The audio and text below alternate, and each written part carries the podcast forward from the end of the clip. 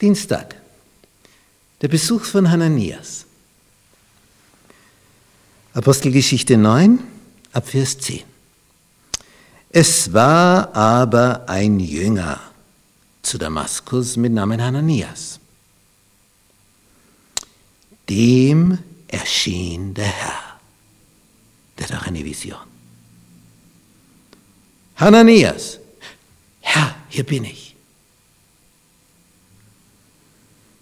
Steh auf, geh in die Straße, die die gerade heißt. Das ist nämlich in Damaskus eine Sensation, eine gerade Straße. Die anderen sind also winkelig in dieser Altstadt. Und frage in dem Haus des Judas nach einem Mann mit Namen Saulus von Tarsus. Denn siehe, er betet. Und er hat in einer Erscheinung einen Mann gesehen mit Namen Hananias. Bist du so du? Der zu ihm hereinkam und die Hand auf ihn legte, damit er wieder sehend werde. Das ist die Botschaft in der Vision. Der Hananias, als der hört Saulus von Tarsus, denkt er sich, habe ich mich verhört? Saulus von Tarsus, der Ärgste der Argen, zu dem soll ich hingehen und ihm die Hände auflegen? Und jetzt versucht Hananias, Jesus aufzuklären, ihm Informationen zukommen zu lassen. Es ist süß, was da steht. Der teilt ihm nämlich mit, Herr, ich habe von vielen gehört über diesen Mann. Also die, die Informationen, die stimmen. Von vielen habe ich das gehört.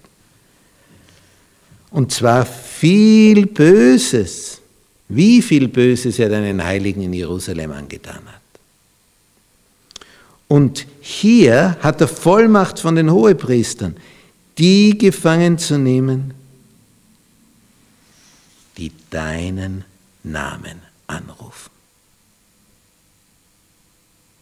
Also ich meine, du hast dich da wohl geirrt, dass ich zu dem gehen soll. Das heißt das Ganze. Der Herr sagt ihm, Geh nur hin. Geh nur hin. Denn dieser ist mein auserwähltes Werkzeug, dass er meinen Namen trage vor Heiden und vor Könige und vor das Volk Israel. Ich will ihm zeigen, wie viel er leiden muss um meines Namens willen. Ich bin hier über einen Text, über eine Formulierung gestolpert. Paulus ist also blind. Er ist noch der Saulus, der jetzt gerade im Umkehren ist. Und der sieht nichts und hat in einer Vision gesehen, dass Ananias kommt, um ihm die Hände aufzulegen, damit er wieder sieht. Er hat in einer Vision was gesehen, der Paulus. Ich dachte, er ist blind. Und das ist jetzt bedeutsam. Du kannst blind sein, also nichts Irdisches hier sehen und trotzdem eine Vision sehen. Faszinierend, oder? Ein Beispiel aus dem Hörbereich. Bei einer Generalkonferenz war ich als Simultanübersetzer vom Englischen ins Deutsche eingestellt und da ging mir Folgendes auf. Da musst du ja unwahrscheinlich schnell sein, du musst dort zuhören, reden, reden und während du redest, gleichzeitig schon hören, was der Nächste sagt. Du hast also nicht diese Pause, die sehr angenehm wäre.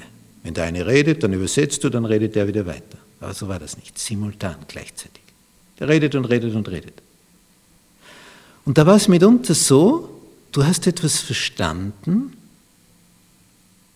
aber es fehlten dir die Worte. Du hast gewusst, was der jetzt gesagt hat, aber der Begriff war nicht da. Das heißt, im Gehirn ist etwas, was unabhängig von dieser Sprache ist. Du bekommst eine Info, ohne dass du jetzt die Worte dafür findest. Dann versuchst du das irgendwie zu umschreiben, weil dir das bestimmte Wort fehlt.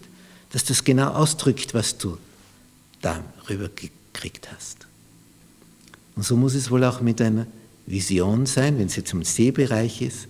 Du siehst zwar nichts, und trotzdem siehst du die Vision. Spannend. Ja, und dieser Hananias, der kommt dann da und legt die Hände auf. Und das Ergebnis. Zugleich fiel es von seinen Augen wie Schuppen und er wurde wieder sehend und er stand auf, ließ sich